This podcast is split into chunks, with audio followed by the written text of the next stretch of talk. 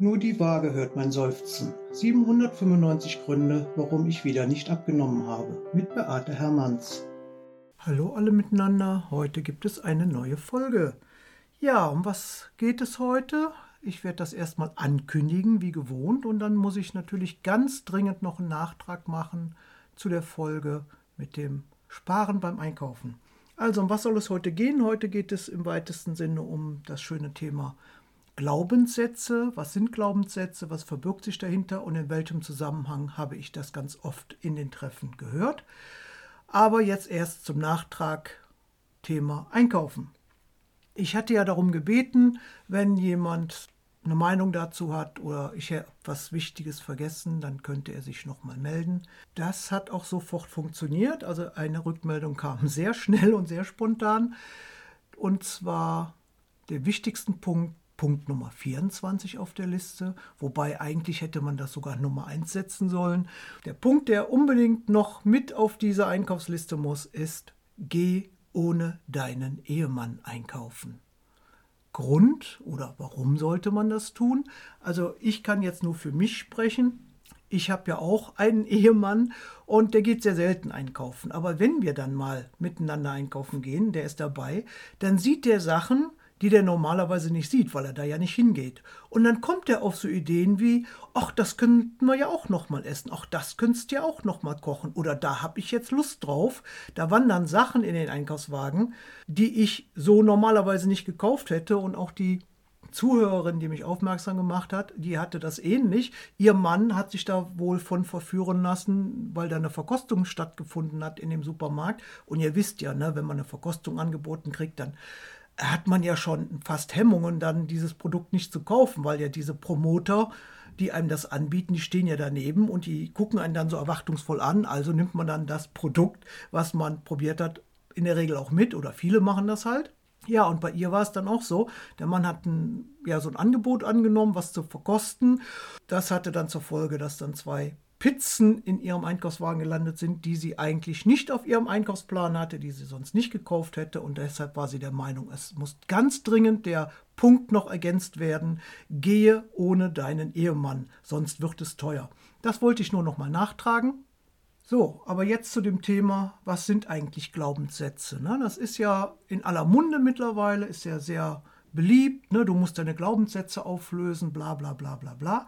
Und auch ich versuche natürlich mit meinen Arbeitskreisteilnehmern darüber zu sprechen, dass bestimmte Dinge mal einer Überprüfung bedürfen. Und Glaubenssätze, habe ich extra nochmal nachgeguckt, wie ist die genaue Definition? Glaubenssätze sind tief verankerte Annahmen über uns selbst und die Welt um uns herum. Und da gibt es zwei Arten, also das kann man unterteilen. Es gibt zwei Arten von Glaubenssätzen. Einmal Regeln Ursache und Wirkung. Das kennt ihr alle. Wenn, dann. Und dann gibt es die Annahmen. Es ist nun mal so. Die Menschen oder das Leben oder man kann, darf oder soll oder muss, das sind so Sachen, die zu den Glaubenssätzen gehören.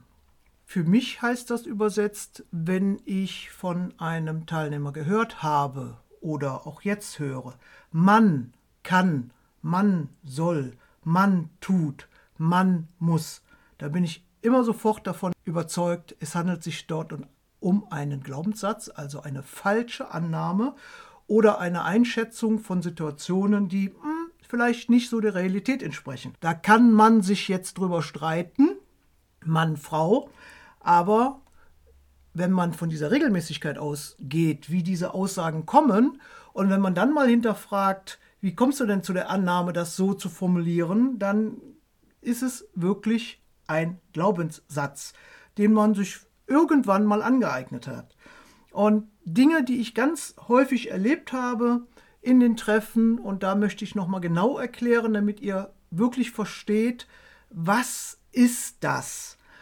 Eine Aussage, die ganz oft kam, wenn jemand in der Gewichtssteuerung war. Das ist ein geiles Wort, ne?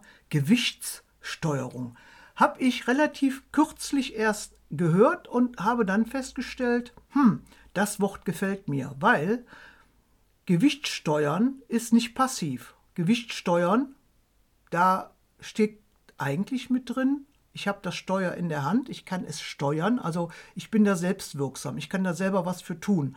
Wenn man aber sagen würde, ich bin in der Abnahme und wo ja eine Dauerabnahme auch nicht unser Ziel sein kann, finde ich dieses Wort Gewichtssteuerung wirklich besser. So, also ich hatte also Menschen in den Gruppen, die in ihrer Gewichtssteuerung waren und natürlich nahmen die ab. Dann kam irgendwann ein Punkt, bei dem einen früher, bei dem anderen später, mir passt nichts mehr, mir ist alles zu groß und dann ging es los mit Kleiderkauf. Aber was ich also regelmäßig dann auch erlebt und gehört habe, war, nee, also die Sachen, die mir jetzt zu groß sind, die behalte ich mal lieber. Die ist ja noch gut oder die war halt so teuer. Äh, dann habe ich immer gesagt, ja, was willst du denn mit den zu großen Klamotten? Du bist doch ursprünglich mal hierher gekommen, weil du unzufrieden warst mit Gewicht, weil du dich unwohl gefühlt hast, weil deine Kleidergröße, die du zu Beginn deiner Steuerung deines Gewichtes, also zu Beginn deiner Diät oder Ernährungsumstellung, damit warst du doch nicht zufrieden. Das war doch eine Kleidergröße, die du eigentlich nicht haben wolltest. Jetzt sitzt du hier, hast Kleidergröße verändert, beziehungsweise also eine kleinere Größe, wo du vielleicht immer hin wolltest, weil viele ja auch ihr Ziel über eine Kleidergröße definiert haben. Und jetzt sagst du mir, nee, ähm, ich heb die mal sicherheitshalber auf. Also ich lager die dann irgendwo in einem Zusatzschrank oder am Dachboden oder im Keller oder was auch immer. Ja, ich behalte die mal sicherheitshalber. Da denke ich immer, was heißt denn da sicherheitshalber? Das sind doch Sachen, da willst du doch nicht wieder rein, oder? Da fällt mir nichts zu ein, wenn ich dann solche Äußerungen gehört habe. Ihr wollt doch nicht wieder zunehmen oder ihr wollt doch nicht wieder dieses Gewicht haben. Warum muss ich dann Kleidung aufheben, die ich mit mehr Gewicht getragen habe? Also ich verstehe das nicht. Also dieses, ja, das macht man nicht oder die Kleidung war halt teuer oder die ist ja noch gut. Ja, da sind wir wieder bei Glaubenssatz. Also ich behalte die mal sicherheitshalber. Ich habe ja Tatsache jemanden kennengelernt, die hatte drei oder vier Kleiderschränke, hatte sie dann mal erwähnt, so im Nebensatz.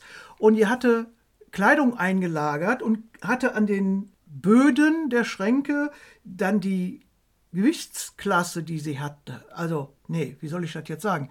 Äh, sie hatte also ihre Schränke so sortiert, dass sie genau wusste, also diese Kleidung hat mir mit X Kilo gepasst, diese Kleidung hat mir mit Y Kilos gepasst, also wirklich so in diesen Abstufungen, so, keine Ahnung, 5er Kilo. Und so hatte die ihren Kleiderschrank sortiert.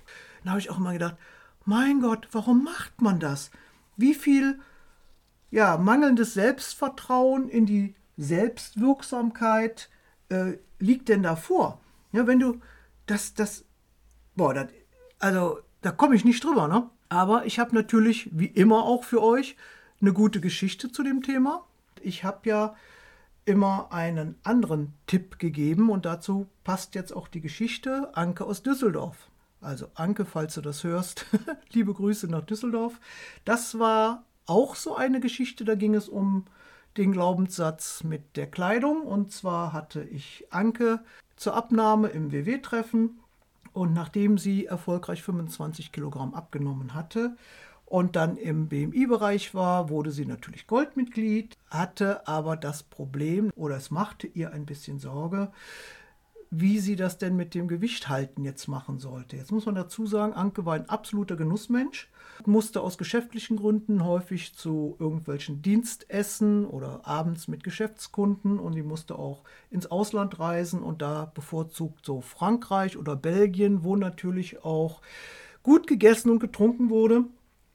Und in ihrem Business musste sie natürlich auch immer gut angezogen sein. So, ihre große Sorge war jetzt, ja gut, jetzt habe ich zwar geschafft, mit WW 25 Kilo abzunehmen, aber hm, wie soll ich das denn mit dem Halten machen? Ich meine, jetzt hatte sie den Vorteil, sie durfte natürlich weiter in die Treffen kommen, weil Goldmitglieder hatten ja den Vorteil, ohne zu bezahlen, wenn sie denn ihr Gewicht gehalten haben, weiter an den Treffen teilnehmen zu können.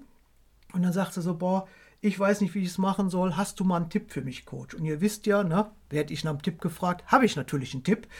Und ich habe ihr als allererstes gesagt, okay, jetzt wo du fertig bist mit deiner Gewichtssteuerung, würde es Sinn machen, den kompletten Kleiderschrank durchzuräumen. Und dann sagt sie, ja, wieso? Äh, die Sachen sind doch noch gut. Und habe gesagt, ja, aber da sind doch Größen drin, die du jetzt gar nicht mehr brauchst. Ja, sagt sie, ich habe noch ein paar gute, teure Sachen da drin hängen, aber die wollte ich mal hängen lassen. Ich habe ihr dann aber erklärt, dass das keine gute Idee ist, sondern sie sollte jetzt wirklich gezielt nur die Sachen, die jetzt gut passen, also nicht die zu eng sind oder die zu weit sind, sondern Sachen, die jetzt gut passen, Röcke, Hosen, Blusen, was auch immer, die sollte sie sich in ihren Schrank wieder einsortieren und alles, was jetzt noch zu klein ist oder viel zu weit ist oder viel zu groß ist und so weiter, wirklich durchsortieren. Da muss man auch nicht nach Kleidergrößen gucken, sondern das ist ja manchmal, je nachdem wie der Schnitt ist, wirklich alles anprobieren und gucken, was passt mir jetzt. Ich sage, es sei denn, du bist mit deinem Gewicht nicht zufrieden. Doch, jetzt so, wie sie wäre. Sie wird auch viele Komplimente bekommen. Sie wird sich wohlfühlen. BMI wäre genau das richtige Gewicht für sie. So Obergrenze BMI. Aber egal, ne? sie wollte in dem Gewichtsbereich bleiben. Und dann habe ich gesagt, wenn du da bleiben willst, räume deinen Schrank aus. Da hat sie, ja, ne? auch ähnliche Bedenken, wie das so üblicherweise ist. Und habe ich gesagt, denk mal drüber nach. Probier es doch mal aus. Ich kann dir nur sagen, das ist eine gute Unterstützung, wenn man nur noch Sachen im Schrank hat, die einem passen jetzt. Das hilft nämlich immer dann, wenn man mal so ein bisschen, hm, sag mal, freskaliert ist oder mal wieder eine Dienstreise hatte oder mal äh, ein üppiges Wochenende. Und man steht dann montags vor seinem Schrank, muss sich für sein Business gut anziehen, keine Ahnung, mit Kostümchen oder dunkelblauen Hosenanzug. Und man merkt, oh, ja, Heute geht der Knopf aber ein bisschen schwerer zu. Wenn ich dann zwei oder drei Kleidernummern mehr in meinem Schrank habe, würde Frau automatisch sich was suchen, was lockerer sitzt oder wo sie besser reinpasst oder wo sie sicher sein kann, der Knopf springt nicht ab. Dadurch, dass wir so viele verschiedene Möglichkeiten haben, wo wir dann immer wieder zugreifen können und wir haben immer noch was anzuziehen, dann werden wir nicht unbedingt sofort tätig oder sehen auch nicht die Notwendigkeit, dann heute vielleicht mal ein bisschen dezenter zu essen oder sich mal wieder ein bisschen angemessener zu ernähren oder mal auf die Portionsgrößen wieder gut zu achten, ne? weil ich habe ja was, was passt und dann marschiere ich zur Arbeit. Und dann kommt wieder ein Essen und, ne? und so futtert man sich langsam immer wieder in seine alten Kleidergrößen rein, weil man merkt eigentlich die Zunahme nicht. Man muss ja noch nichts Neues kaufen, sondern man nimmt einfach Sachen aus seinem Schrank. So, und mit dieser Information und mit dieser Idee ging sie dann erstmal nach Hause. Und sie kam immer Samstag ins Treffen und dann tauchte sie dann eine Woche später samstags wieder auf und sagte dann zu mir, weißt du, ich habe das mal genauso gemacht, wie du das gesagt hast. Ich habe dich ja nach einem Rat gefragt und ich weiß, dass du immer bei mir bist, aber das würde mir natürlich als äußeren Einfluss wenn die Kleidung eng wird, wirklich helfen, dass ich merke, ich bin hier gerade wieder auf dem falschen Weg. Sie hat das wirklich konsequent durchgesetzt und hat wirklich durchsortiert, ihren Schrank aufgeräumt und alles, was ihr derzeit nicht gepasst hat, hat sie wirklich ausgeräumt. Und die ist ja noch ein bisschen länger bei mir ins Treffen gekommen, also solange ich dann in Düsseldorf noch Treffen hatte, weil sie immer gesagt hat, ich brauchte immer mal wieder ein bisschen Unterstützung und Anregung. Und wie gesagt, sie war Goldmitglied, sie konnte ja auch kommen, so wie es ihr in Kram passte. Es gab dann auch mal Diskussionen im Treffen. Da ging es auch darum, hier soll ich Kleidung aussortieren oder warum. Und da hat sie sich dann zu Wort gemeldet und hat gesagt, ja, ich habe diese Empfehlung, die der Coach mir damals gegeben hat, konsequent umgesetzt, sagt sie, weil ich kann mir in meinem Job nicht erlauben, im Jogger aus dem Haus zu gehen oder im Bademantel, weil mir nichts mehr passt. Und dieses, ich merke, oh, ab jetzt fängt die Bluse an zu spannen oder die Hose an zu spannen, sagt sie, das bringt mich immer wieder auf die Spur zurück, ein bisschen dezenter meine Teller voll zu machen, mal einen Cocktail wegzulassen und so weiter, auch bei einem Geschäftsessen, einfach weil ich merke an meiner Kleidung sofort meine Veränderung und ich möchte, möchte, möchte nie wieder dahin, wo ich hergekommen bin. Sagt sie, ich habe mit WW erfolgreich und natürlich mit Coach Beate, ne, darf man nicht vergessen, hätte nicht mit jedem abgenommen hat sie 25 Kilo abgenommen und sie sagte, das ist so ein tolles Gefühl und ich möchte da nicht mehr weg. Sagt sie, und wenn das das Mittel der Wahl ist, dass ich einfach zu große Kleidung aussortiere, um mich besser zu, wie soll man sagen, mäßigen oder daran zu erinnern oder immer mal wieder konsequent auf meinen Weg zurückzugehen, dann ist das doch eine super Sache, sagt sie. Ich bereue nichts, ich habe das gemacht Und es ist gut, wenn man mal auf seinen Coach hört. Das war für mich eine super Erfolgsstory. Also nicht nur die Teilnehmerin hatte eine Erfolgsstory damit, sondern auch ich, weil es zeigt, wenn man sich mal von seinen alten Glaubenssätzen frei macht, ist eigentlich fast alles möglich. Aber nochmal zurück, warum machen Frauen sowas? Das sind ja schwerpunktmäßig Frauen gewesen. Na, wir haben ja jetzt an dieser Stelle, kann man sehen, da greifen sogar beide Punkte bei diesen Glaubenssätzen. Und zwar Punkt Nummer eins, dieses wenn dann.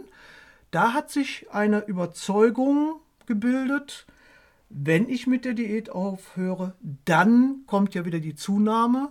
Da ist es gut, wenn ich meine Kleidung aufhebe. Diese Regel ergibt sich natürlich aus den Erfahrungswerten von vielen Teilnehmern. Viele haben ja selber viele Jahre lang auch Diäten gemacht und haben persönlich diese Erfahrung gemacht. Und man kennt ja eigentlich jemanden in der Umgebung, in der Nachbarschaft, in der Freundinnenkreis, wo auch immer, wo das auch so war. Nach der Abnahme kam die Zunahme. Also habe ich Glaubenssatz Punkt 1, Regel, Ursache und Wirkung. Und dann trifft aber auch noch Punkt 2 ein, und zwar das mit der Annahme. Ich habe Dinge angenommen, Überzeugungen angenommen, man kann doch nicht, man darf doch nicht Kleidung, die so gut ist, die so teuer war, irgendwie weggeben, wegwerfen, was auch immer. Ne? Da greifen also beide Punkte, die Regeln und die Annahme.